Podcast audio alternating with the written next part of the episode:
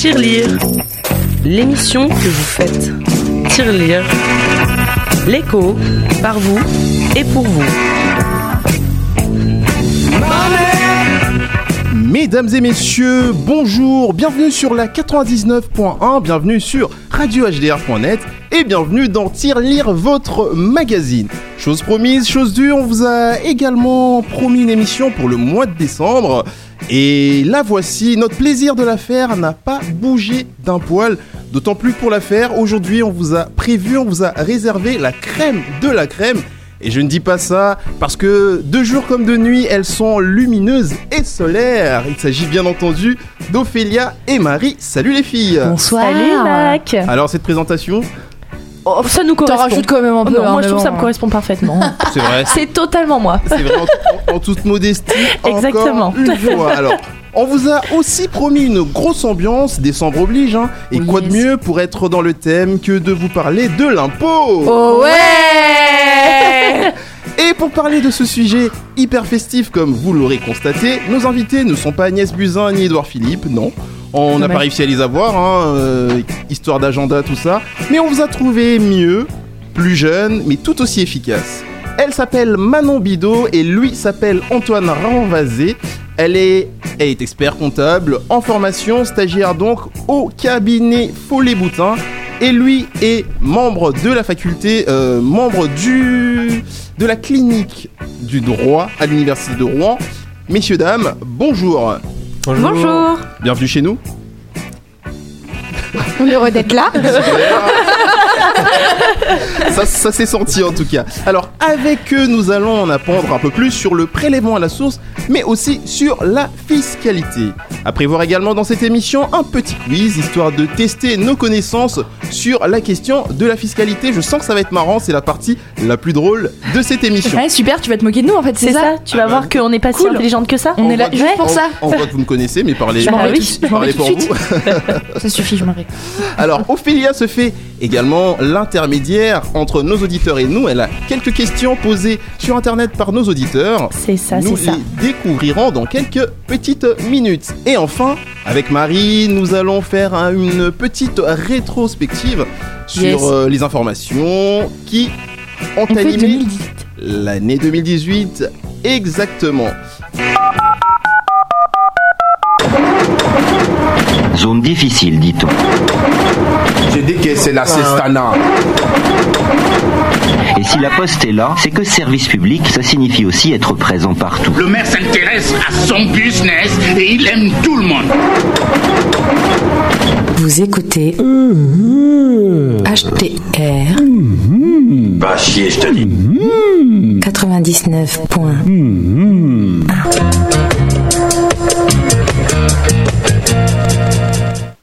Comme nous, vous en avez marre de ne rien comprendre à l'économie et au droit, joignez-vous aux auditeurs de Tirelire tous les mois le samedi à partir de 13h sur le Mix des Cultures. Tirelire, l'émission que vous faites. Tirelire, c'est aussi un coup de projecteur sur les initiatives et leurs porteurs.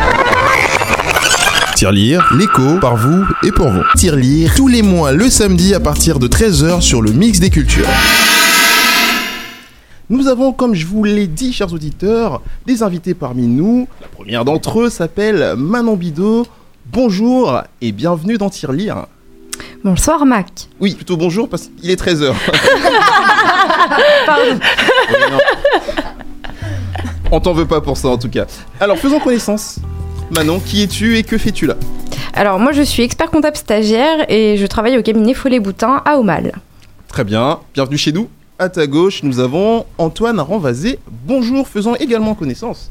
Bonjour, je suis euh, étudiant à l'université de Rouen en Master 2 de droit des affaires et fiscalité. Je suis aussi euh, membre de la clinique juridique du droit de Rouen. Ah, clinique juridique du droit. Ou Très bien. clinique du droit. Je... Ça manque- Non, ça c'est manque- clinique du droit de Clinique Rouen. du droit plutôt. Je- Plutôt. J'allais dire ça manque un peu de précision de ma part tout à l'heure, mais Non, t'avais on se complète. On se complète. Très bien. Bah, on vous garde avec nous, mais on va se tourner vers Marie qui va nous résumer, va nous faire, comme je l'ai annoncé, une rétrospective de cette année 2018.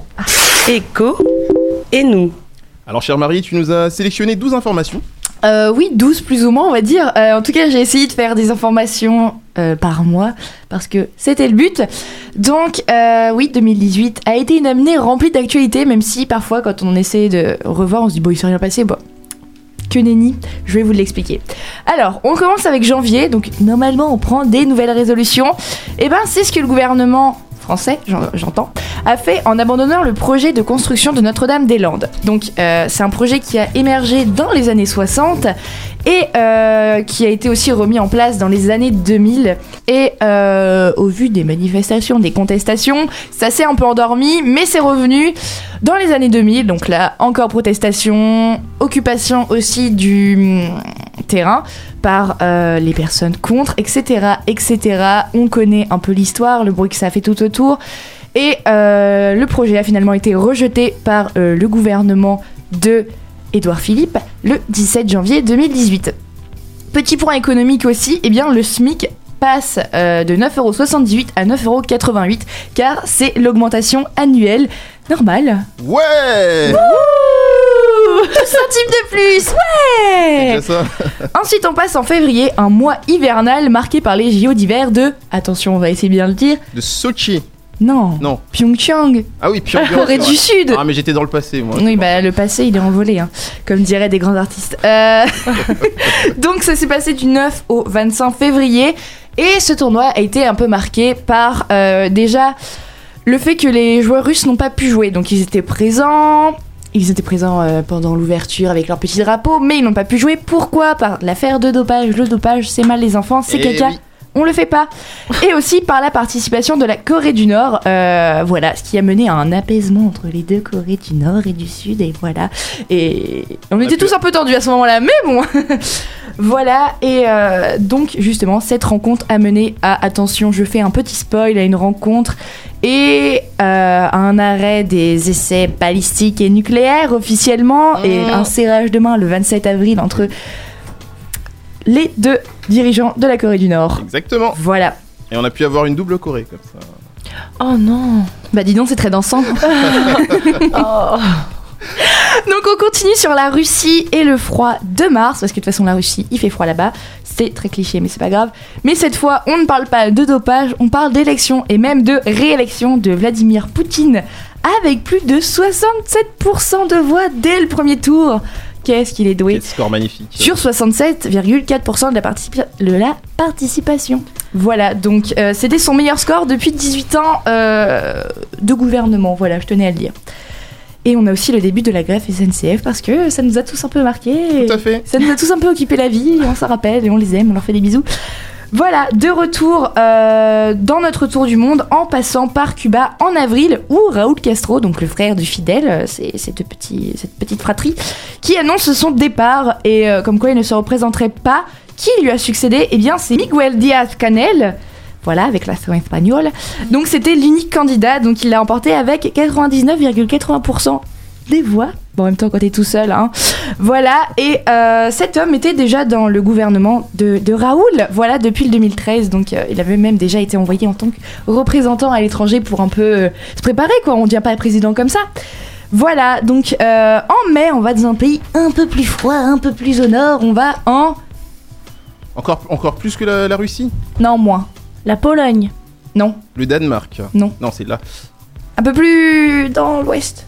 Nord-ouest. Je sais pas si c'est dans le nord. Bon, on va en Irlande. C'est pas grave. Sinon, ça allait durer Ça longtemps. arrange tout le monde, ouais. Ouais. Et avec un référendum, euh, comme quoi, est-ce qu'on supprime ou pas l'interdiction euh, de l'IVG Eh bien, c'était un oui. Donc, euh, le huitième amendement a été abrogé. Le oui l'a emporté trois ans après un référendum en, ma- en, mari- en mariage du faveur sexuel. Non, C'était dans l'ordre. en faveur du mariage homosexuel. C'est mieux quand on met les mots dans l'ordre, voilà. Et ça a été aussi un mois assez, euh, assez United Kingdom, parce qu'il y avait aussi le mariage princier, voilà. Oh. Meghan Markle et Harry, oui, on en a tous entendu parler. Juin est un peu plus sombre avec l'affaire de l'Aquarius. Voilà, ce bateau de, sauvetage en mer pour les, réfugiés d'SOS Méditerranée, donc voilà, qui a été interdit d'accoster, enfin, que l'Italie a interdit d'accoster dans son port, enfin, dans ses ports, c'est plutôt ça la nuance, alors qu'il y avait des, plus de 600 migrants à bord. Ensuite, c'est Malte qui a refusé, il y a eu un petit jeu de ping-pong sur qui est-ce qui voudra bien. C'est l'Espagne qui a finalement tranché en accordant le droit de d'accoster le 17 juin. Donc, c'est vraiment euh, une affaire qui a soulevé le problème de qui accueille les migrants, comment est-ce qu'on fait, nanani, nanana, voilà. Ils sont tous renvoyés là-bas.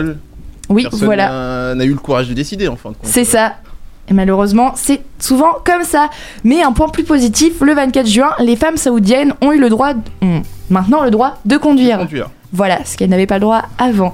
En juillet, je suppose que c'est un événement qui n'est pas passé inaperçu pour personne, hein, parce que même moi j'ai regardé, c'est dire. Victoire Voilà, la, la victoire La, de la France. la, la la la la la la la la la la la la la la la On la. va arrêter. Voilà, donc 4-2 contre la Croatie, on se rappellera de ses petits buts. Mais il y avait aussi le 80 à l'heure qui est passé doucement à 80 le 1er juillet. C'est vrai. Voilà. Beaucoup On- moins drôle. Ouais, j'ai pas moins joyeux. Beaucoup moins drôle. Bah, ça dépend, hein. moi il y en a qui connaîtront jamais le 90, il y en a qui n'ont pas le permis. voilà, donc euh, on continue dans la saison estivale avec une affaire qui sent bon, une affaire au senteur floral et, et outal, voilà, ça, ça- ça se dit. Voilà, donc c'était euh, la fameuse altercation entre Booba et Caris. Oui, cette affaire qui a euh, bousculé les médias en août. On sent que parfois en août il se passe pas grand chose et euh, on se Et met là- un truc sous la dent un peu pourri, mais. Mais voilà, ça a vraiment fait vibrer la France. Qui va gagner? Qui a gagné le procès? Bah personne, voilà. voilà, en septembre, nouvelle année scolaire, nouveau départ pour de nombreux étudiants, mais aussi pour le gouvernement, littéralement, parce que le 4 septembre, Nicolas Hulot euh, est parti, voilà, du gouvernement.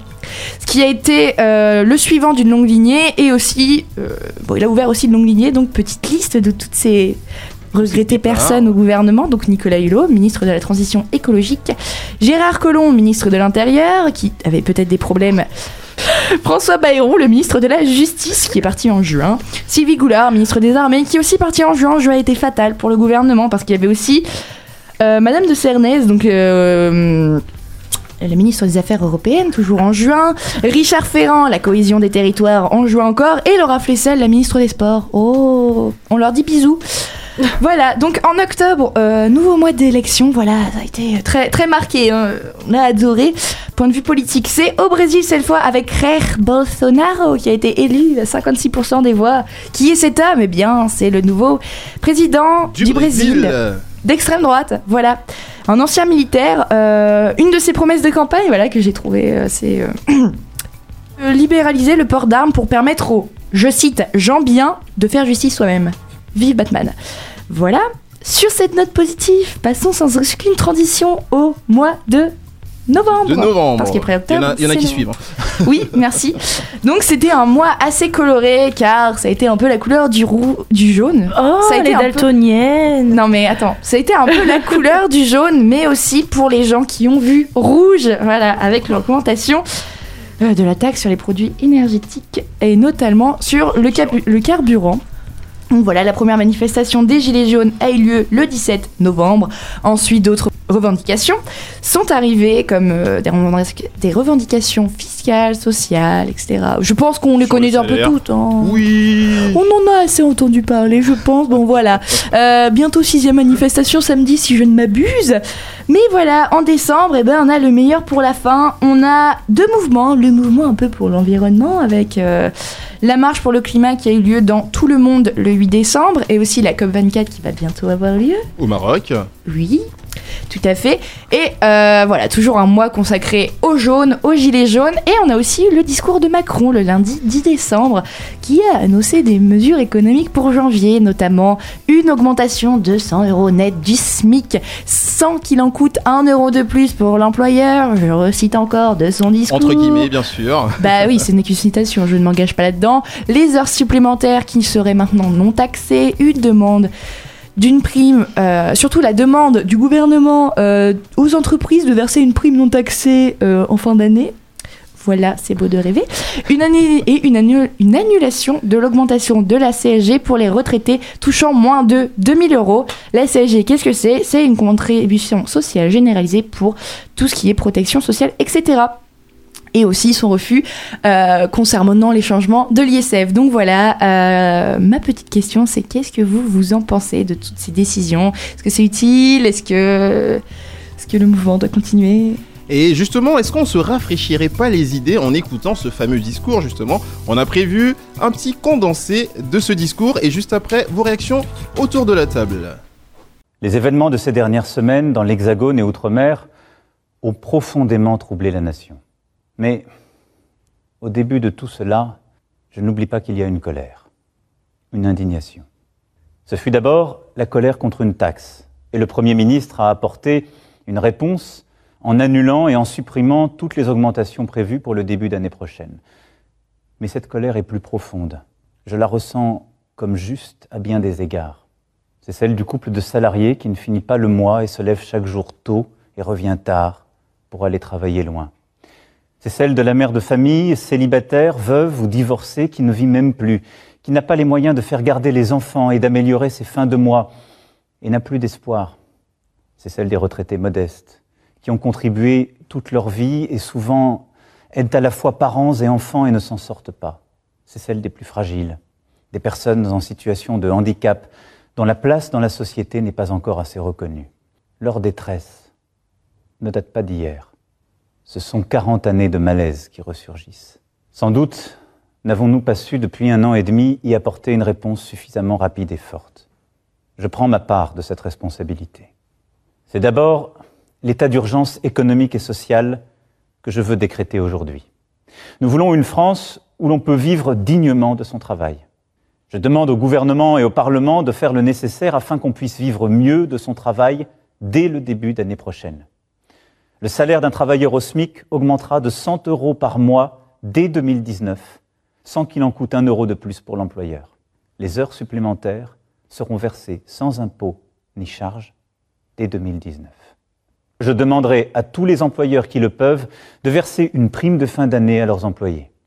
Et cette prime n'aura à acquitter ni impôt ni charge. Les retraités constituent une partie précieuse de notre nation. Pour ceux qui touchent moins de 2000 euros par mois, nous annulerons en 2019 la hausse de CSG subie cette année. Dès demain, le Premier ministre présentera l'ensemble de ses décisions aux parlementaires. Mais nous ne devons pas nous arrêter là. J'ai besoin que nos grandes entreprises, nos concitoyens les plus fortunés, aident la nation à réussir. Je les réunirai et prendrai des décisions en ce sens dès cette semaine. Je sais que certains voudraient, dans ce contexte, que je revienne sur la réforme de l'impôt sur la fortune. Mais pendant près de 40 ans, il a existé. Vivions-nous mieux durant cette période? Les plus riches partaient et notre pays s'affaiblissait. Conformément aux engagements pris devant vous, cet impôt a été supprimé pour ceux qui investissent dans notre économie et donc aident à créer des emplois. Et il a été maintenu au contraire pour ceux qui ont une fortune immobilière. Revenir en arrière nous affaiblirait alors même que nous sommes en train de recréer des emplois dans tous les secteurs. Cependant, le gouvernement et le Parlement devront aller plus loin pour mettre fin aux avantages indus et aux évasions fiscales. Le dirigeant d'une entreprise française doit payer ses impôts en France. Et les grandes entreprises qui y font du profit doivent y payer l'impôt. C'est la simple justice. Alors, vraie décision ou écran de fumée? Vos réactions Manon? Alors, euh, moi, je veux bien faire une remarque, mais je veux pas m'exprimer euh, sur toutes les positions qui ont été prises. C'est facile de dire aux entrepreneurs de verser une prime de 1000 euros. Est-ce que des grands groupes comme Total vont verser 1000 euros à chacun de leurs salariés? Ça, c'est une première question. Est-ce que les dirigeants de TPE ont les moyens de verser 1000 euros à chacun de leurs salariés? C'est une deuxième question. Et finalement, est-ce que c'est pas facile de glisser la responsabilité sur les entreprises? Est-ce qu'il y a besoin de commentaires C'était un, c'était un mi-coup de gueule, mi, euh, mi-question. On y reviendra peut-être. Merci Manon. Antoine Euh, oui, moi j'aimerais apporter euh, au moins deux précisions.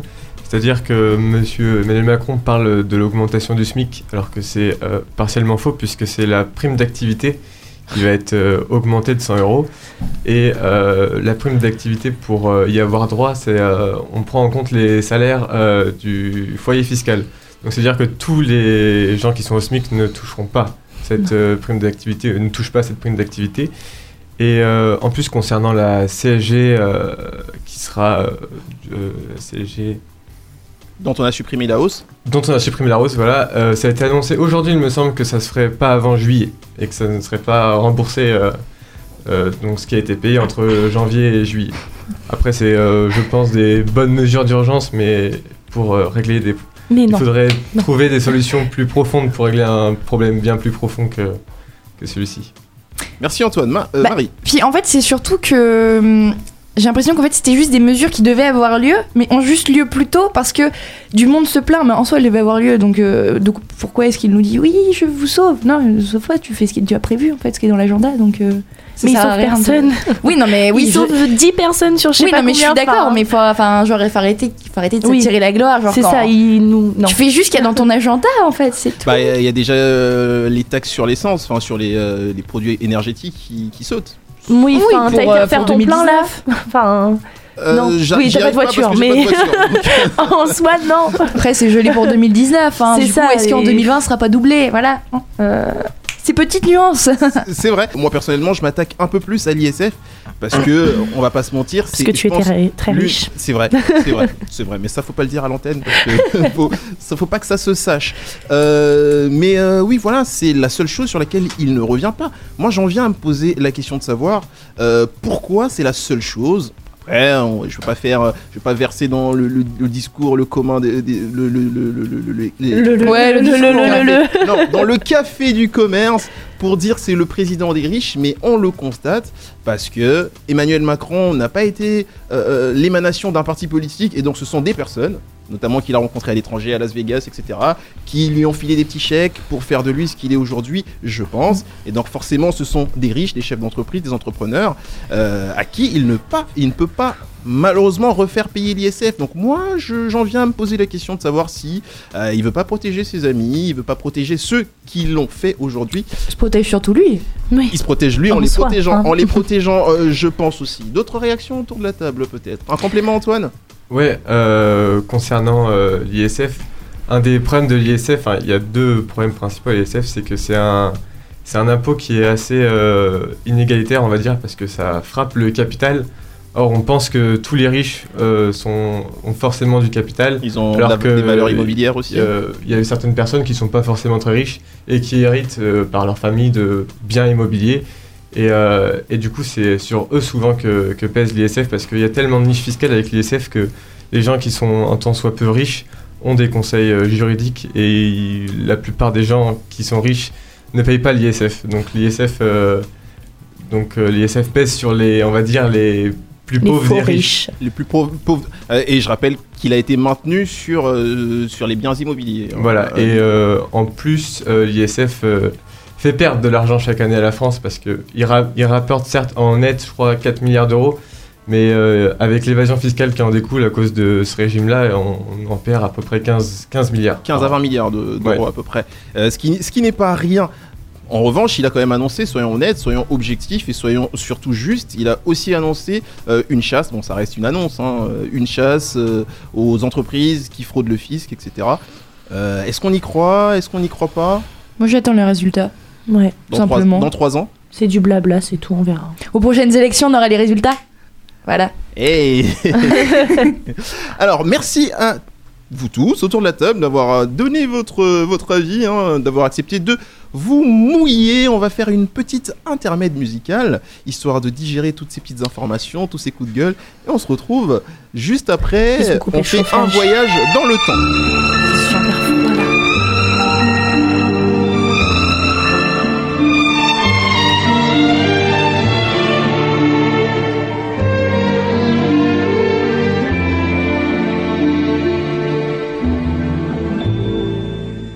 Hier encore, j'avais vingt ans, je caressais le temps, les jouets de la vie, comme on joue de l'amour, et je vivais la nuit, sans compter sur mes jours qui fuyaient dans le temps. J'ai fait tant de projets qui sont restés en l'air, J'ai fondé tant d'espoirs qui se sont envolés que je reste perdu ne sachant où aller. Les yeux cherchant le ciel, mais le cœur mis en terre. Hier encore, j'avais vingt ans, je gaspillais le temps en croyant l'arrêter et pour le retenir, même le devancer. Je n'ai fait que courir et me suis essoufflé. Ignorant le passé, conjuguant au futur, je précédais de moi toute conversation et donnais mon avis que je voulais le bon avec des involtures. Hier encore, j'avais vingt ans, mais j'ai perdu mon temps à faire des folies qui ne me laissent au fond rien de vraiment précis que quelques rides au front et la peur de l'ennui. Car mes amours sont mortes avant que d'exister. Mes amis sont partis et ne reviendront pas. Par ma faute, j'ai fait le vide autour de moi. Et j'ai gâché ma vie et mes jeunes années. Du meilleur et du pire en jetant le meilleur. J'ai figé mes sourires et j'ai glacé mes pleurs. Où sont-ils à présent? À présent, mes vingt ans.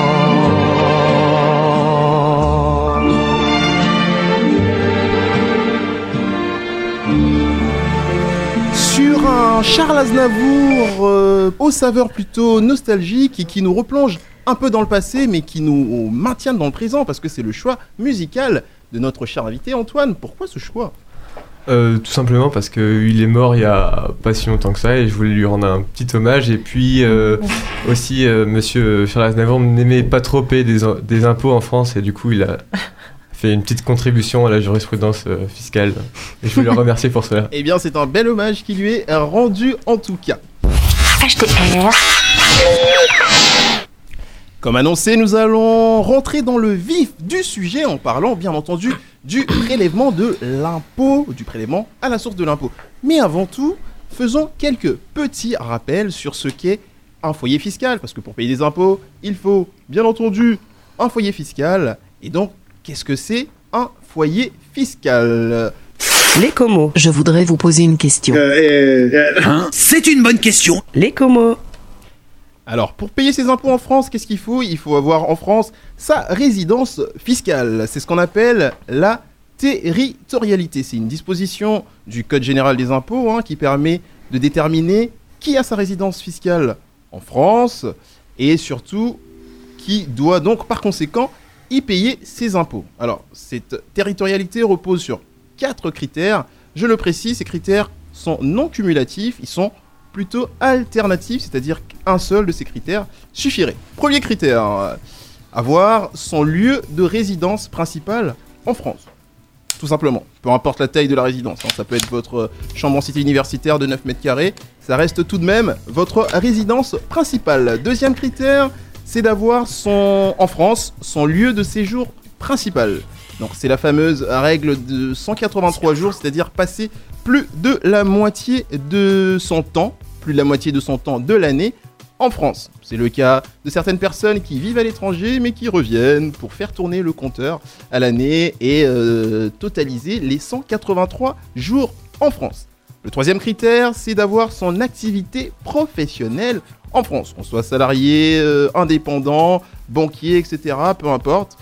On exerce, je rappelle quand même, hein, exercer une activité professionnelle licite, hein, Ophélia Licite et, euh, et légale. Et le quatrième et dernier critère, euh, c'est d'avoir en France le centre de ses intérêts économiques et sociaux. C'est-à-dire les loisirs, les sports, les sorties, bref, voilà, la crèche des enfants, son cours de Zumba, etc. Petite précision, les résidents fiscaux français ont une obligation, selon en tout cas le Code général des impôts, ils ont une obligation fiscale illimitée.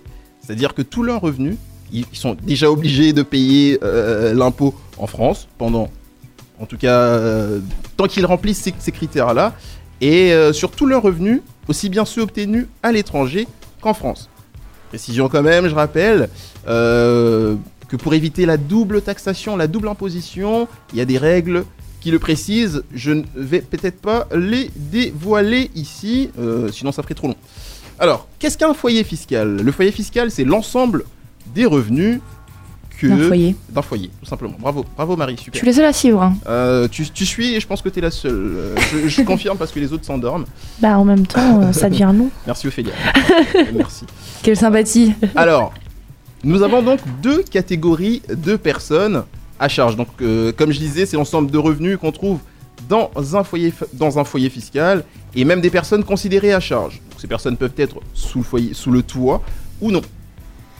Deux catégories de personnes. Donc, nous avons dans un premier temps des personnes rattachées de plein droit, toujours selon le Code général des impôts, c'est-à-dire les enfants mineurs, les personnes majeures invalides et titulaires d'une carte d'invalidité et attention, vivant obligatoirement sous le toit. Donc ces personnes-là sont évidemment naturellement rattachables. Deuxième catégorie, ce sont les personnes rattachables sur option. C'est-à-dire des personnes qui peuvent, si elles le souhaitent, euh, être rattachées, ou si euh, le foyer le souhaite, en tout cas, rattacher ces personnes-là. Ce sont les personnes majeures de moins de 21 ans, ça peut être des étudiants, etc. Parce que ces personnes ont aussi la possibilité d'être déclarées, de faire, de constituer à elles-mêmes un foyer fiscal à part. Merci maman, merci papa. Exactement mais aussi les étudiants majeurs de moins de 25 ans. Étudiants, c'est-à-dire justifiés au moins d'une inscription à l'université. Alors, vous me demanderez, vous me poserez la question, je vous entends déjà, euh, à quoi sert le foyer fiscal? Eh bien, le foyer fiscal permet l'attribution de parts. Et ces parts qui permettent donc de calculer l'impôt tout simplement. Alors, parlons-en justement de ces parts. À quoi elles servent? Et comment on peut les calculer? C'est très simple. On part du principe qu'une personne seule, c'est une seule part. Une personne seule, c'est une part. Donc une personne seule, ça peut être un célibataire, une personne en concubinage ou un divorcé éventuellement. Et donc deux personnes. Ça fait deux parts. Bravo Qu'elle est forte en Donc, maths. Deux personnes, ça fait deux Bah, parts. et donc quelle. deux personnes, Ah il s'agit ouais, bien entendu. Deux personnes, euh, je vous dérange pas. Un peu, on ne voulait pas te le cacher, mais euh, quand même un peu. Il s'agit de personnes mariées ou paxées, donc qui ramènent chacun une part, ce qui fait évidemment deux parts. Pour les veufs, c'est une part. Pour les Oui. veufs, c'est une part. Et si cette personne veuve a une personne à sa charge, ça change tout, parce que ça fait deux parts. Mais il y a des demi-parts aussi. Exactement, on va y arriver, Ophélia, c'est bien, t'as bien révisé, Ouais, c'est super. Et donc finalement, les personnes rattachées, dont euh, j'ai parlé à l'instant, euh, la première personne rattachée, c'est une demi-part effectivement, donc 0,5, bravo Ophélia. Merci, merci. Deuxième personne compte également pour une demi-part, donc 0,5. Et à partir de la troisième personne, 0,25. avons- Non, à partir de la troisième personne, c'est là que tu te plantes, nous avons une part. Ce qui fait Quelle que- arnaque. Et non, au contraire, c'est plus, Ah, pardon. plus- Ah, plus t'as intéressant, plus t'as de. Plus tu as de parts, mon de Jean. Exactement, plus t'as de parts, plus tu peux diviser Et tes viens, revenus fiscal, par toi et moi. plus de personnes. Allez, viens. Ouais. Ça y est, on va déclarer un Pax. on, va faire- on va- on va réussir à faire un couple. oui. Donc voilà. Merci les impôts. Et pour conclure, c'est donc, comme vous le disiez toutes, comme on l'a dit également, c'est euh, c'est ce nombre de parts qui fera le dénominateur par lequel seront divisés tous les revenus du foyer fiscal. Je me tourne donc vers nos invités parce que nous parlons euh, de prélèvement à la source, nous parlons de l'impôt. Tous ces préalables ayant été faits, j'ai envie de vous poser une première question et je m'adresse à Manon. Nous parlons du prélèvement à la source. En deux mots, en deux phrases, qu'est-ce que c'est? Donc le prélèvement à la source, c'est le fait de prélever l'impôt sur le revenu directement dès le versement du revenu. Donc euh, pour un salarié, ça va être prélevé directement sur son bulletin de salaire Et donc sur son salaire. et donc sur son salaire. Le net qui sera versé sera donc un vrai net, alors qu'avant c'était un net imposable. Donc le, le net qu'on va percevoir, clairement, il va baisser. D'accord. C'est, ça fait plaisir. ça fait plaisir de le savoir. Merci de l'annoncer comme ça. Un complément, Antoine? Euh, oui, juste pour euh, dire qu'en fait, euh, voilà, c'est ce qui est important à savoir, c'est que c'est une réforme sur euh, les modalités de recouvrement de l'impôt. C'est-à-dire que on va changer la façon dont l'État collecte l'impôt et comment le contribuable euh, le paie. C'est-à-dire qu'avant, on touchait un revenu en année N et on paye l'impôt en année N plus 1. Là, on va toucher son revenu en année N et on paiera l'impôt directement la même année. Immédiatement. Alors, qui est concerné, qui est touché par ce type, par le prélèvement à la source? Donc c'est tous les contribuables qui sont assujettis à l'impôt sur le revenu. Donc euh, c'est les salariés, les gérants de société, les retraités. euh. C'est exactement ça. C'est exactement ça.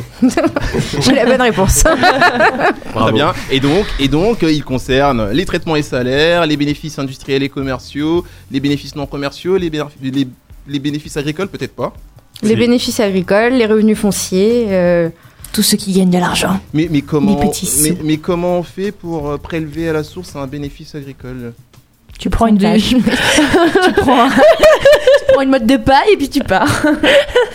Donc en fait, c'est la- toute la nuance dans les termes. C'est-à-dire que le prélèvement à la source, ça concerne les retraités et les salariés. Et en réalité, pour ce qui est pour les activités euh, entrepreneuriales, donc c'est les bénéfices industriels et commerciaux, les bénéfices agricoles et les bénéfices non commerciaux. En réalité, ça s'appelle pas un prélèvement à la source, ça s'appelle une retenue à la source. Petite nuance dans le terme. Petite nuance, j'ai même envie de dire grosse nuance parce que ça change tout.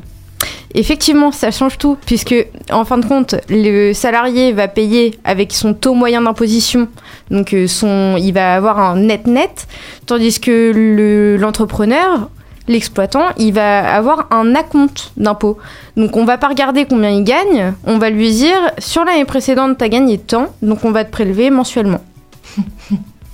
Donc le Ah, mais s'il touche le- moins Le procédé C'est enfin. là le problème. La magie. Bah justement, Oh. le procédé, il change un tout petit peu, il change beaucoup en tout cas pour les salariés, Mhm. mais euh, pas tout à fait pour, euh, pour les indépendants. On est bien d'accord. Parce Euh, que autant, autant le salarié, on le saura, ce sera mis à jour, ce sera immédiat, Mm. ce sera instantané, j'ai envie de dire. Euh, autant pour les autres, euh, ça va être sur, des, de la sur des, compte. des- des vieux revenus et euh, ce sera de la compte. Exactement. Très bien. Euh, alors, juste pour qu'on comprenne bien le mécanisme concernant les, les traitements et salaires, tous les salariés, comment ça va exactement se passer? Je déclare mes impôts parce qu'on l'a fait en l'occurrence là euh, En au, juin. au printemps. Au printemps. Euh, qu'est-ce qui nous attend là au mois de janvier? Comment ça va se passer exactement et qu'est-ce qui s'est fait entre temps Donc, euh, en fait, euh, du coup, là, l'administration fiscale, elle a calculé, euh, euh, du coup, euh, ce que ce que vous avez euh, du coup déclaré en 2018 pour les revenus de 2017. Euh, avec ça, elle va pouvoir euh, fabriquer un taux, ce qu'on appelle le taux euh, le taux personnalisé. Tout à fait. Et euh, du coup, en fait, elle va transmettre ce taux-là à, à votre euh, employeur. Et cet employeur, eh ben, il appliquera le taux à votre euh, salaire net. Et euh, on- enfin, ça va, ça, vous paierez vos impôts grâce, grâce à ça. Donc du coup, le taux qui est retenu, c'est le taux moyen d'imposition. Donc sur chaque avis d'imposi- d'imposition, vous avez le taux qui va être prélevé directement sur vos bulletins. Et en principe, les employeurs ont déjà dû vous remettre depuis le mois de septembre des bulletins de salaire avec la préfiguration de votre taux d'imposition. Ophélia Est-ce que ce taux il reste le même tous les mois? Euh, en fait, il- en septembre, l'administration euh, va du coup avoir vos revenus pour l'année de 2018 que vous aurez déclaré en 2019, en mai. Et en fait, en septembre, elle va rajuster le taux en fonction de, de, de ce que vous avez gagné l'année précédente. Donc il y a une actualisation En septembre. C'est ça. au mois de septembre. Très bien. Alors, quel est l'intérêt de ce prélèvement à la source? L'intérêt pour qui? Justement, d'un côté, pour l'État, donc pour l'administration fiscale, et Antoine pourra peut-être nous dire euh, son intérêt pour le, Le contribuable. le contribuable. L'intérêt pour le gouvernement, c'est de récupérer au mois le mois les impôts. Donc euh, plutôt que de récupérer en 2019 euh, l'impôt sur le revenu 2018, on va récupérer en, janvier- en janvier 2019 euh, sur les revenus qui ont été distribués en janvier 2019. Donc euh, on gagne quelques mois de trésorerie et au fil de l'année. Et il y a aussi une volonté de lutter contre la fraude, je pense. On peut l'espérer. Parce qu'à ton avis, ça ne change pas? Pas plus Ça que peut, ça ça peut y contribuer. Après, celui qui fraude et qui déclare déjà pas à l'URSSAF, euh, je vois pas pourquoi il déclarerait aux impôts. C'est qu'avant, celui qui fraudait, c'était de son fin. C'était c'était lui qui décidait. Maintenant qu'il y a un tiers collecteur, donc soit l'administration, euh, c'est-à-dire euh, euh, Mais celui qui euh, déclare pas ses bulletins de salaire pour des cotisations sociales, je suis pas sûr qu'il déclare pour ses... son impôt sur le revenu. D'accord. On Je peut pense ne que- pas déclarer nos bulletins de salaire? Il y a des employeurs qui le font. Et qui payent jamais les charges sociales. Ah oui, l'employeur, genre hein. moi, Alors. je suis obligée de déclarer mon. Bah toi en fait tu le fais pas, tu le fais de fait, c'est ton employeur qui le fait. Ah ouais. À ce moment-là, c'est la charge de l'employeur. Si ce n'est pas fait, c'est l'employeur qui fraude. Ce n'est pas, ce n'est pas le contribuable en l'occurrence. Tout à fait. On sent, on sent l'expert comptable qui, qui parle. Antoine. Euh, bah pour le, le contribuable, ça va. En, enfin, en pratique, ça va pas changer grand chose. C'est juste qu'en en théorie, ça va, ça va supprimer euh, l'effet des décalages qu'il y avait avant. C'est-à-dire que, comme je l'ai dit tout à l'heure, avant, on percevait un revenu en N et on le payait en N plus 1. Euh, le problème, c'est que si par exemple, euh, en année N, on avait un boulot et en année N plus 1, on n'en avait plus, on payait euh, nos impôts sur le revenu sans qu'on ait. Sans- sans avoir de revenus. avoir de revenus. Du coup, en fait, là, cette réforme, ça va changer juste cet effet de décalage et les petits désagréments qui, qui peut avoir du fait du décalage. Donc ça tient compte des revenus actuels, euh, sans forcément punir ou sanctionner celui qui euh, aurait éventuellement perdu, euh, perdu son emploi. C'est ça, voilà. Un complément? Euh, oui, parce que du coup, l'intérêt, on peut le sentir quand euh, on passe d'une situation active à une situation passive, c'est-à-dire la personne qui perd son emploi et qui arrive au chômage en année N plus 1, ou qui prend sa retraite en année N plus 1. Aussi. Mais par contre, il y a toute une catégorie de personnes bah, qui plaçaient en fait cet argent. Si je, si je schématise, en janvier 2019, je vais payer mes impôts sur les revenus que j'ai reçus en janvier 2019. Mais si j'avais pas payé mes impôts en janvier 2019, j'aurais pu placer mes impôts jusqu'en mai 2020. Et donc ça m'aurait rapporté. Et j'aurais placé cet argent sur janvier, sur février, et ainsi de suite, toute l'année jusqu'en mai N plus 1. Mais quel est le pourcentage, la proportion de personnes qui plaçaient cet argent? Parce que moi j'ai un autre argument à opposer, c'est que actuellement avec le, le prélèvement à la source, au moins on paye des petites sommes, je vais le dire comme ça, hein, trivialement, on paye des petites sommes, alors qu'avant il fallait avoir un gros montant pour payer l'impôt, ce qui n'était pas évident parce qu'on le sentait. Donc il y a le fameux argument de l'indolorité, ou enfin je sais pas, Mais je- où on paye l'impôt. Je pense pas que ça puisse être un argument, puisque on avait tous le choix de pouvoir être mensualisé. La seule différence, c'est qu'aujourd'hui, on n'a plus le choix d'être mensualisé. C'est une mensualisation obligatoire. Oh, Oui, il est sifflé. Hop, c'est fini. Il n'y a plus d'argument. Il a rien à dire. C'était pas un débat. Mais euh, moi, je reste, je reste convaincu. Après, les chiffres pourront peut-être me contredire. Je reste convaincu qu'il y avait très peu de gens qui plaçaient leur argent quand même, et qu'on courait tous derrière les impôts parce qu'il fallait payer l'impôt, et que c'est au dernier moment qu'on se disait ah, je vais peut-être euh, être mensualisé ou je vais peut-être euh, échelonner mon paiement parce que ça fait beaucoup et que j'ai pas forcément les moyens de, de payer euh, en temps et en heure. En fait, je vais pas réargumenter, je vais raconter la même chose. Avant, on pouvait choisir la mensualité, la mensualisation, et aujourd'hui, c'est une mensualisation obligatoire. Donc, ceux qui voulaient pas sortir tous leurs impôts d'un coup, ils avaient la possibilité d'opter pour la mensualisation. Tout à fait. Mais aujourd'hui, ben, on n'a pas le choix. Ce sera forcément de la mensualisation. Très bien.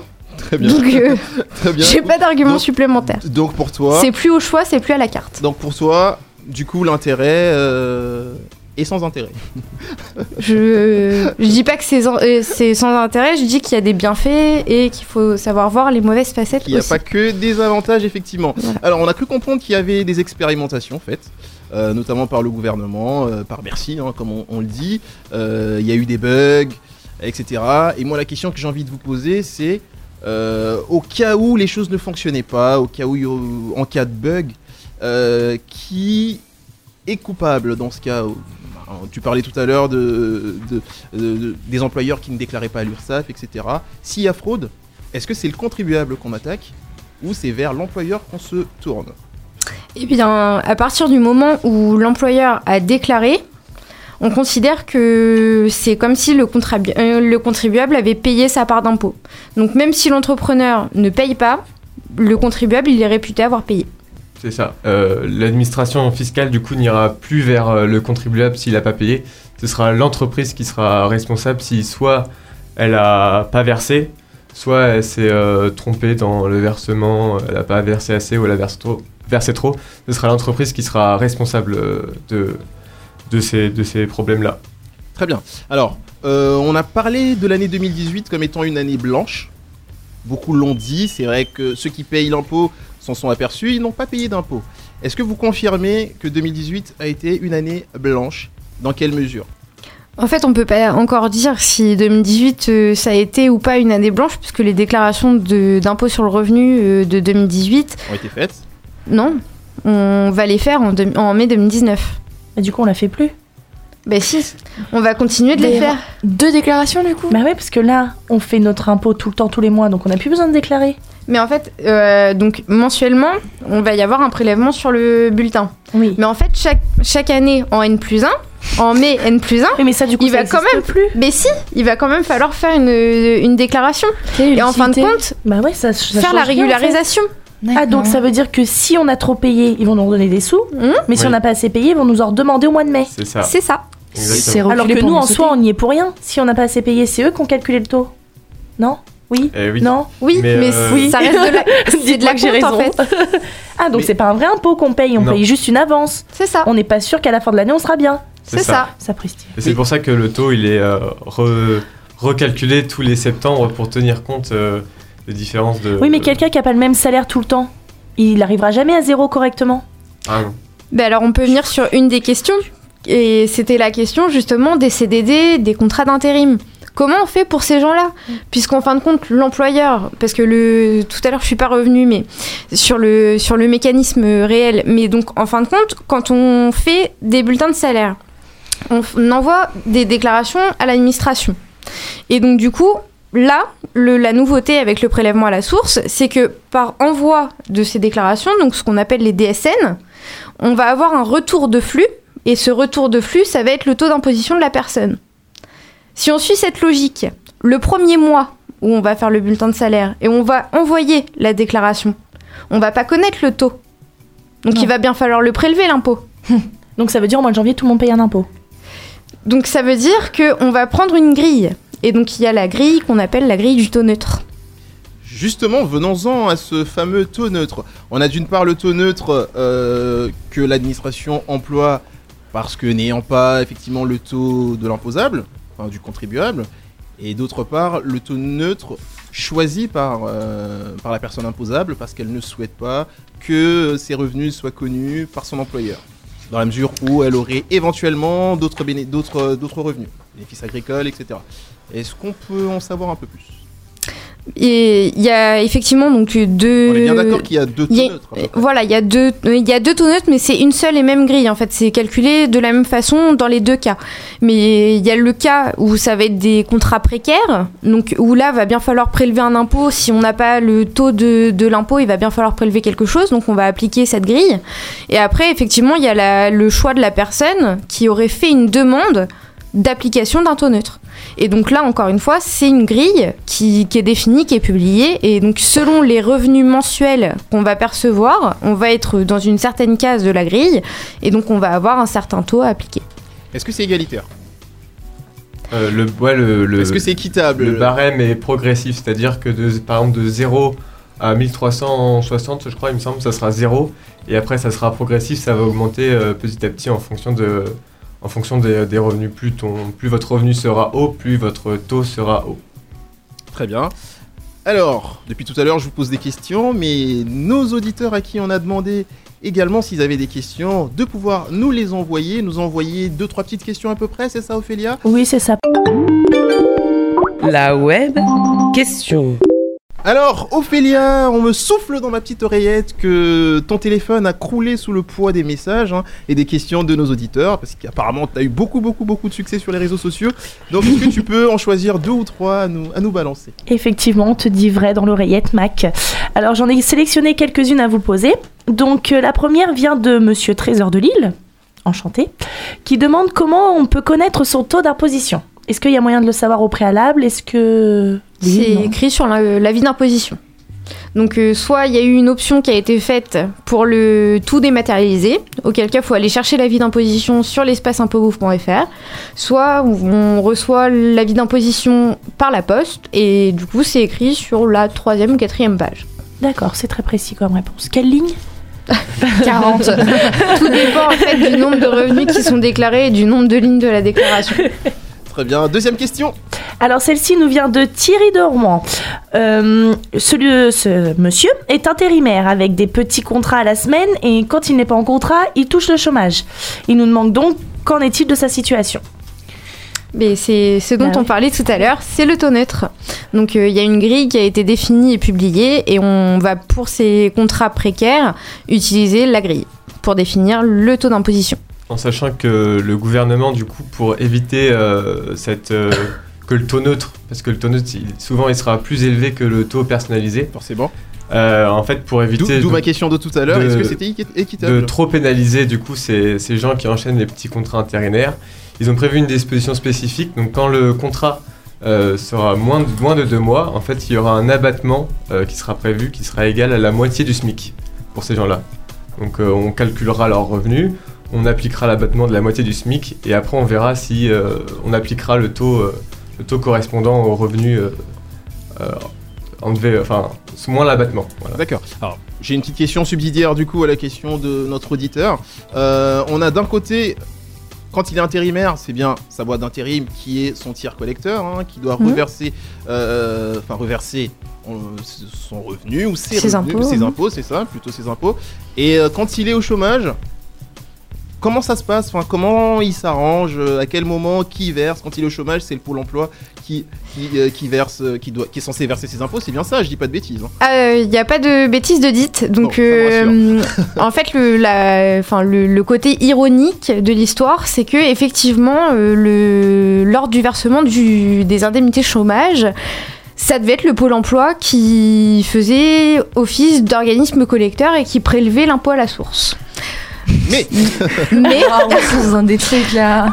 il paraîtrait que c'est trop compliqué d'être organisme collecteur et On a donc perdu il Marie. fut un temps où le pôle emploi disait que non non il collecterait pas. Donc je sais pas si ça a été élucidé, si mon collègue a plus de réponses. Euh, non, pour moi c'était euh, toujours euh, En l'organisme suspens. euh, collecteur qui s'en occupait. Donc on est bien, on est bien d'accord qu'il y aura d'un côté l'agence d'intérim et d'un autre côté, ou euh, éventuellement les employeurs en cas de CDD, euh, de multiples CDD, et euh, d'un autre côté l'organisme collecteur, euh, en l'occurrence le pôle emploi. Peut-être. Très bien. Alors parce que je constate qu'on a perdu euh, Marie, euh, mais je j'ai une image en tête. En musique, euh, tu vas la garder l'image. non, c'était même pas. Non, c'était, c'était, c'était possible de la passer à la radio. Non, mais tu nous la diras tout à l'heure. Je propose qu'on parte en musique. Ça va être cette fois-ci euh, avec le choix musical de Manon. On s'écoute ça et on se retrouve tout de suite après.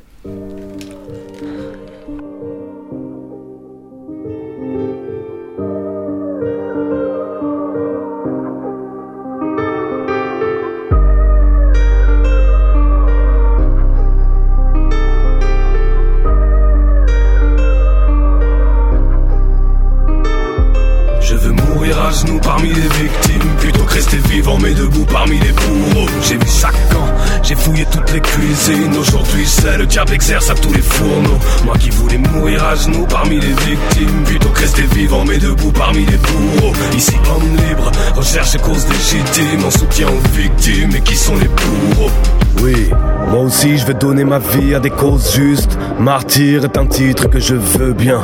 Je n'en peux plus de faire la technique de l'autruche en me répétant que ça ira mieux demain. Ah mais moi aussi je voudrais changer le monde comme toi. Je vois aussi venir de grands dangers. Mais toi qui sais tout, toi qui nous fais la leçon, explique un peu aux pauvres gens comme nous comment le changer.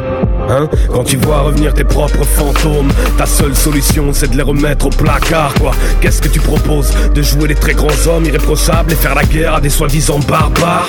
Ah ben bravo Devrais-je en même temps vous supplier de pouvoir occuper la tombe que vous me prêterez. Je refuse d'être une de vos bêtes sauvages qui ira combattre à votre place tous les monstres que vous créez je ne serai pas de ceux et celles qui ont choisi de foncer tête baissée au cœur d'un combat qui n'est pas leur Ou de ceux et celles qui ont cédé à la facilité d'accuser quelques pauvres gens de tout leur propre malheur. Je serai de ceux et celles qui espèrent, qui se méfient comme de la peste les extrêmes Parce que les pires des bourreaux, ce ne sont pas les quelques tarés qui agissent mais la masse qui les laisse faire Je veux mourir à genoux parmi les victimes. Plutôt que rester vivant mais debout parmi les bourreaux J'ai vu chaque camp, j'ai fouillé toutes les cuisines. Aujourd'hui c'est le diable exerce à tous les fourneaux. Moi qui voulais mourir à genoux parmi les victimes. Plutôt que rester vivant mais debout parmi les bourreaux Ici homme libre, recherche et cause légitime. En soutien aux victimes et qui sont les bourreaux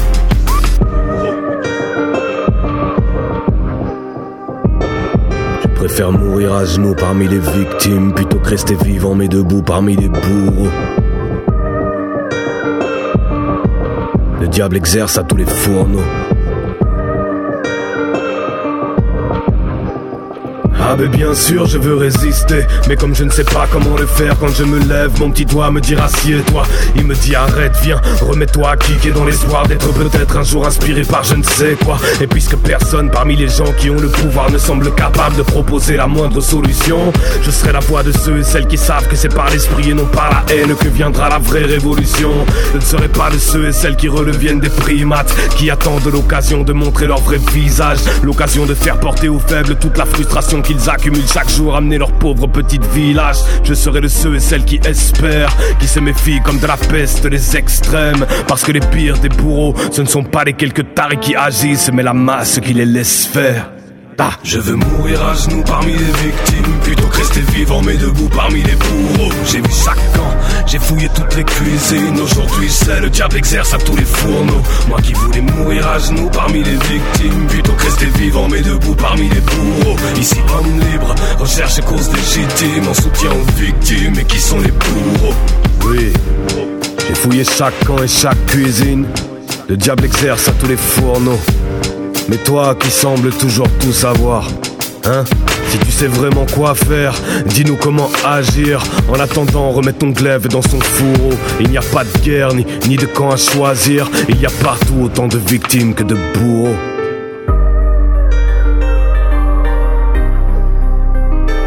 Il n'y a pas de guerre ni, ni de camp à choisir. Il y a partout autant de victimes que de bourreaux.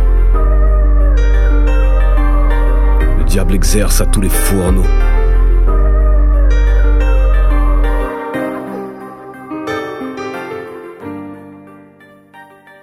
À l'instant dans Tirelire, victime et bourreau de Scylla, choix musical de Manon qui est notre invité aujourd'hui. Pourquoi cette proposition? Pourquoi ce choix, cher Manon? Mais je trouve que c'est une musique très apaisante et qui fait réfléchir sur euh, la dire. place de chacun dans la société. Et euh, moi j'ai envie de rassurer tout le monde autour de la table, vous avez votre place dans la société, hein, au cas où vous auriez euh, des petits doutes. Je préfère le rappeler quand même. Je rappelle également que nos invités aujourd'hui dans Tirelire sont euh, Manon Bidot et Antoine Renvazé. Et avec eux, justement, nous essayons d'en apprendre un peu plus sur le prélèvement à la source. Et nous revenons donc sur quelques petites questions, histoire de finir cette interview. Et ils n'hésiteront euh, bien sûr, euh, bien évidemment pas à nous euh, rajouter hein, des questions, des réponses à des questions qu'on aurait éventuellement pas posées. Alors, j'ai lu un peu sur, sur les réseaux, sur internet, etc., que ce prélèvement à la source avait un tout petit peu échaudé les donateurs. Tous ceux qui font des dons aux associations, etc.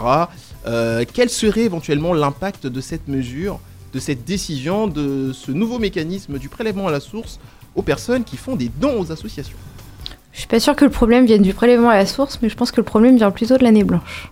C'est-à-dire euh, Bah, C'est-à-dire que à partir du moment où les gens sont exonérés de payer l'impôt sur leurs revenus non exceptionnels, ils n'ont plus aucun intérêt à faire des versements à des associations pour obtenir des réductions d'impôt.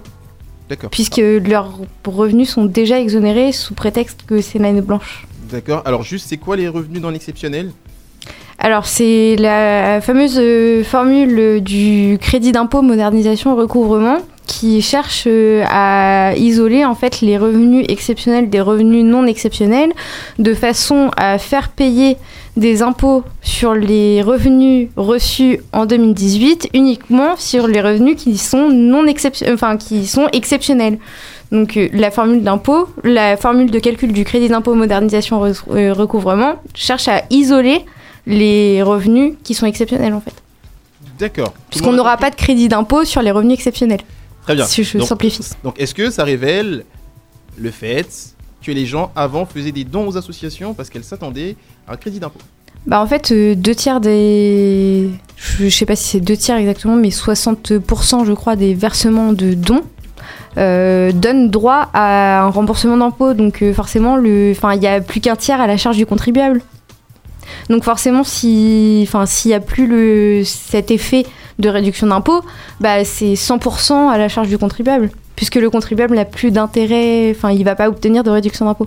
D'accord, on vient de découvrir que le français est, euh, Est un être maléfique. Il est rusé. Exactement. Euh, parlons un tout petit peu du service euh, à, à domicile, un peu, euh, le service à la personne, etc. Pour ceux qui ont des employés de maison, comment ça se passe? Euh, au 15 janvier, ils vont recevoir 60% de leur crédit d'impôt 2017. 2017 D'accord. Donc, je, ref- 2017. je reformule. Les personnes qui emploient des salariés à domicile, donc c'est du service à la personne, bénéficient d'un crédit d'impôt. Donc, euh, soyez en passant, qui est passé entre 2016 et 2017 d'un- d'une réduction d'impôt à un crédit d'impôt. D'accord. Et donc du coup, quand euh, on emploie des gens pour faire du ménage ou de l'entretien, euh, on a le droit à un crédit d'impôt donc qui est à hauteur de 50% du montant versé pour l'emploi de la personne à dom- et du, de la service, euh, du service euh, à domicile. Tout à fait. Et donc, du coup, le crédit d'impôt, de façon à ne pas pénaliser ces gens-là, puisqu'il y a une certaine catégorie de personnes qui ne payent pas d'impôt parce qu'ils ont le droit à ce crédit d'impôt, ils vont recevoir 60% du crédit d'impôt 2017 au 15 janvier 2019. Alors, je m'intéresse cette fois aux petites entreprises, hein, euh, tout ce qui est TPE, PME. Et donc la question qu'on pourrait légitimement se poser, peut-être plus aujourd'hui, mais moi je me la pose encore. Euh, cette mesure implique quand même des changements énormes au sein d'une entreprise, c'est-à-dire prévoir une trésorerie euh, qui bah, permet de calculer, en tout cas, il y a des entreprises qui n'ont pas spécialement, particulièrement, un service de comptabilité, un service de trésorerie. On, va dire que ça fait, ça fait le bonheur hein, des cabinets comptables. Mais est-ce que- qu'est-ce que l'État a prévu pour ça? Est-ce qu'il y a euh, un remboursement ou un crédit sur, euh, sur ces personnes-là que les PME et les TPE vont, euh, vont avoir à employer? Alors déjà, au niveau de la trésorerie, vraisemblablement, va pas y avoir de changement. Puisque en fin de compte, plutôt que de verser un net imposable aux salariés, on va verser un net net. Donc on va avoir dans, le, dans notre net imposable, on va reverser une partie aux impôts. Mais en fin de compte, on n'aura pas plus à décaisser. Ce qui va changer, c'est le traitement administratif, qui est beaucoup plus lourd. Et après, on peut bien l'imaginer, le- l'entreprise qui n'aura pas la trésorerie, du coup, pour payer les impôts sur le revenu de ses salariés, Elle n'aura pas non plus la trésorerie. Oui, pardon. va avoir des majorations puisqu'elle n'aura pas payé dans les temps l'impôt sur le revenu de ses salariés. Et donc, l'impact financier, il se fait là, surtout. Euh, après, le, sur la question de qu'est-ce qu'a prévu le gouvernement pour les TPE qui n'auraient pas de service de comptabilité, on a euh, notre super euh, ministre euh, Gérard Darmanin En l'occurrence. qui nous a conseillé d'utiliser le dispositif. Euh, Le fameux logiciel. voilà, au passage, le dispositif TAISE, c'est la porte ouverte au redressement d'un point de vue juridique, donc au niveau du Conseil des prud'hommes, donc d'un point de vue fiscal et d'un point de vue social. Puisqu'en fin de compte, dans le dispositif TAISE, ce qu'on dit pas, c'est que le contrat de travail, il n'est pas fait, le calcul des congés payés, il n'est pas fait, et du coup, on n'a aucune information sur toutes les spécificités euh, conventionnelles qu'on peut retrouver dans différents secteurs d'activité. Donc clairement, c'est la porte ouverte au redressement. C'est ça, et donc l'entreprise s'expose tout simplement. Voilà. Mais c'est ce qui est proposé par euh, notre ministre. Et donc aucune solution pour, euh, pour cette main-d'œuvre supplémentaire finalement qui, euh, qui s'impose aux entreprises. Mais vous pouvez venir dans nos cabinets d'expertise comptable. Évidemment, évidemment, évidemment. Donc on est bien d'accord, aucune solution euh, n'a été. Sécurisé n'a été proposé. Serait bien un complément peut-être d'Antoine. Euh, oui, donc euh, c'est ça. Oui. Donc ils ont donc Monsieur Darmanin a proposé euh, le système TZ, c'est bien ça. Et euh, oui, donc apparemment c'est un. Moi de ce que j'en ai lu, c'est un système qui ne marche absolument pas. Et parce qu'en fait euh, le, le fichier n'est pas en fait calqué sur le droit du travail en fait. Et euh, du coup il y a plein de du coup il y a plein de contentieux qui qui est généré à cause de ce euh, de ce logiciel et en fait euh, sur euh, je crois un million d'entreprises qui peuvent l'utiliser, il y en a que 60 000 qui l'utilisent. Donc c'est vraiment pas un système optimal. Si la seule chose qu'ils ont prévue du coup pour les petites entreprises, donc pour les entreprises de moins de 11 salariés, c'est euh, de au lieu de que ça soit mensuel, la- le reversement à l'État, ils proposent de le trimestrialiser. Voilà, c'est la seule chose qui est prévue euh, pour euh, ces entreprises-là. Venons-en justement à cette fameuse trimestrialisation. Qu'est-ce que c'est? Alors, euh, du coup, euh, pour les, euh, pour les, les, les, personnes, les contribuables qui exploitent une entreprise individuelle, ils vont devoir euh, verser des acomptes à l'administration tous les mois. Et donc, on leur laisse la possibilité de le faire de manière donc, trimestrielle, donc de le faire tous les trois mois. C'est juste une, un- pour donner un peu plus d'air aux entreprises et pour pouvoir accomplir toutes les formalités administratives qui sont inhérentes. Alors, je propose qu'on enchaîne immédiatement sur le quiz. Est-ce qu'il y en a ici parmi nous qui ont envie de jouer? Non, non, pas du tout. On sait, que tu vas, on sait que tu vas te moquer de nous. Ouais, non. parce que tu sais qu'on sait rien en fait, donc. euh, Laisse pas trop le choix, c'est parti Ouais. Super.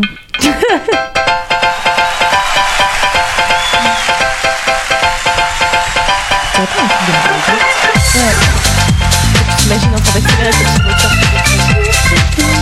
Alors attention, on se concentre Ophélia. Première question, elle concerne toujours les impôts. J'ai envie de vous demander à tous, est-ce que vous savez quel pourcentage ou combien de Français, euh, quel pourcentage de Français payent l'impôt sur le revenu? 64. 34%, 49. c'est à peu près ça, mais 49 exactement? 47. Mais c'est pas juste, eux, ils le savent. Enfin, ils ont un peu plus d'expertise. Nous, moi, nous je- on n'y connaît rien. Moi j'aurais moi, j'aurais dit, bah non, moi je, moi je le sais par exemple. Mais parce que Ouais, toi, t'as travaillé, c'est toi qui as questions, fait les hein. questions. Non, c'est pas, c'est pas faux, c'est pas faux. Alors, effectivement, euh, seulement un Français sur deux, on est effectivement sur du 47, 49 à peu près. Un Français seulement sur deux paye l'impôt sur le revenu. Alors ça, c'est du fait, bien sûr, euh, que d'autres personnes, enfin, que beaucoup d'entre eux ne soient pas imposables. Et bien sûr, on compte parmi ceux qui ne payent pas les fraudeurs également.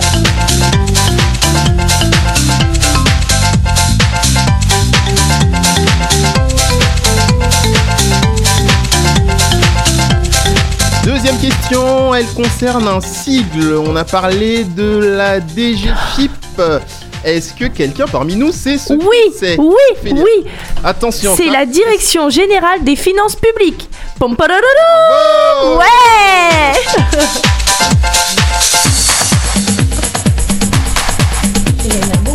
Eh bien, c'est super. C'est peut-être le seul moment où tu vas briller.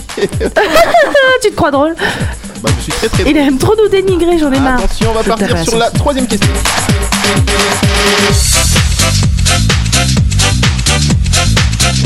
Troisième question, elle concerne une exonération d'impôts. Oui, une catégorie de personnes en France ont la chance de bénéficier d'une exonération d'impôts.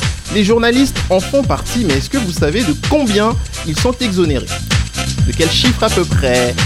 Il me semble que c'est euh, 7000, euh, plus de 7800 euros, quelque chose comme ça. On y est presque, on est sur 7500 euros. À peu près, presque une bonne réponse d'Antoine, on l'applaudit quand même.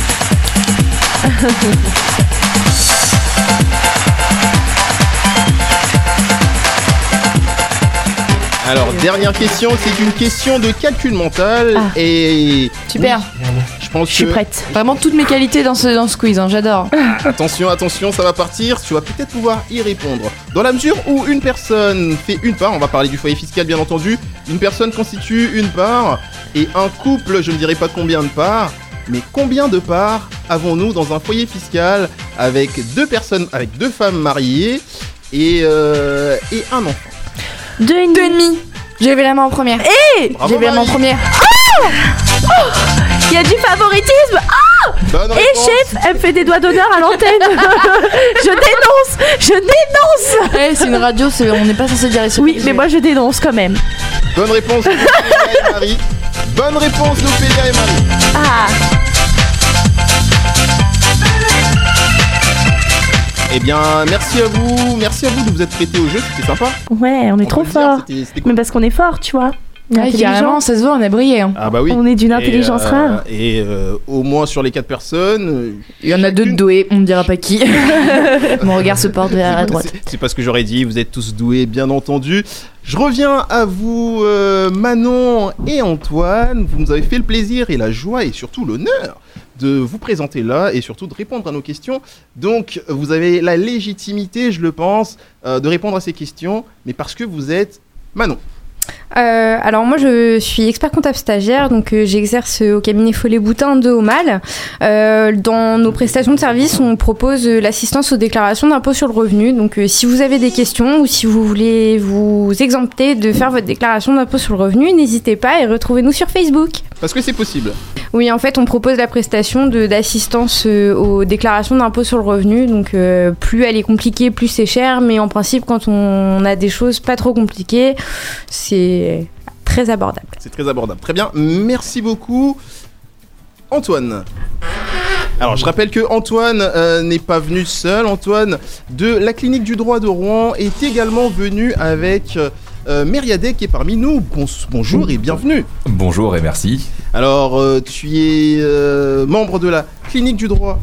Tout à fait. Comme je l'ai dit. Donc, est-ce que tu peux nous présenter cette euh, structure en deux mots? Donc euh, c'est une association qui a pour but d'aider euh, les entrepreneurs et les particuliers, donc plus spécifiquement sur des questions actuellement donc fiscales et sociales et pour le droit de l'entreprise notamment. Donc on donne des avis, on peut étudier des cas euh, simples. Donc euh, on fait ça bénévolement et on fait également du, des veilles juridiques, donc euh, notamment notre premier article qui, est, le- qui, est pas- qui a été paru sur notre site internet sur le prélèvement à la source justement. Donc euh, vous pouvez nous retrouver sur euh, Facebook, Twitter et LinkedIn, et également sur, notre site internet qui est clinique du droit rouen.fr. Très bien, merci à vous d'être euh, venus dans cette émission. Il est l'heure de nous quitter malheureusement. Oui, les bonnes choses ne durent pas et toute chose a une On fin. va pleurer. Euh, pleurons, pleurons tout de suite. Est-ce qu'on peut pleurer Oui. maintenant Oui, ça fera. Tu pleures très bizarrement, toi. Je pleure comme un petit chiot qui a abandonné Ah ouais, dehors. non, c'est bizarre quand même. Let's go for a sleigh ride. Dashing through the snow Oui, c'est Noël et c'est la fin de l'année, mais c'est aussi la fin de l'émission. Oui, c'est la fin de l'émission, mais c'est aussi la fin de l'année et nous la finissons en beauté avec vous. Merci encore une fois à nos chers invités. Merci à vous de nous avoir écoutés. Merci d'être fidèles à ce magazine qu'on a en tout cas le plaisir de vous faire tous les mois. C'est le cas, n'est-ce pas, Ophélia Bah bien sûr. C'est pas Marie qui va me contredire non plus. Bah, j'avoue bonheur. que quand tu me fais des quiz que je connais pas les réponses, bon, je suis pas très heureuse, mais sinon oui. C'est juste que t'as pas révisé, mais tu connais toutes les réponses évidemment. On connaît ta, ta grande culture générale. Euh, tout le monde le sait, ça se raconte partout. Et euh, t'es peut-être pas au courant, mais ça se sait en tout cas. Merci à vous, chers auditeurs. Retrouvez votre magazine Tirelire tous les derniers samedis du mois à partir de 13h sur les ondes du Mix des Cultures.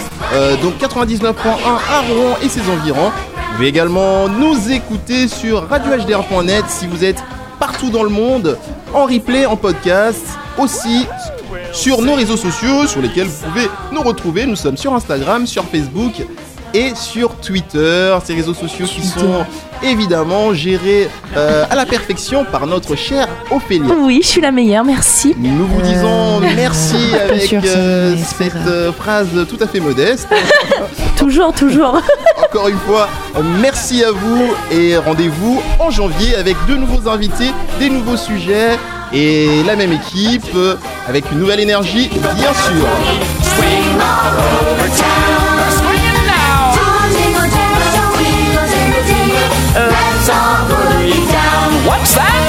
Let's all go.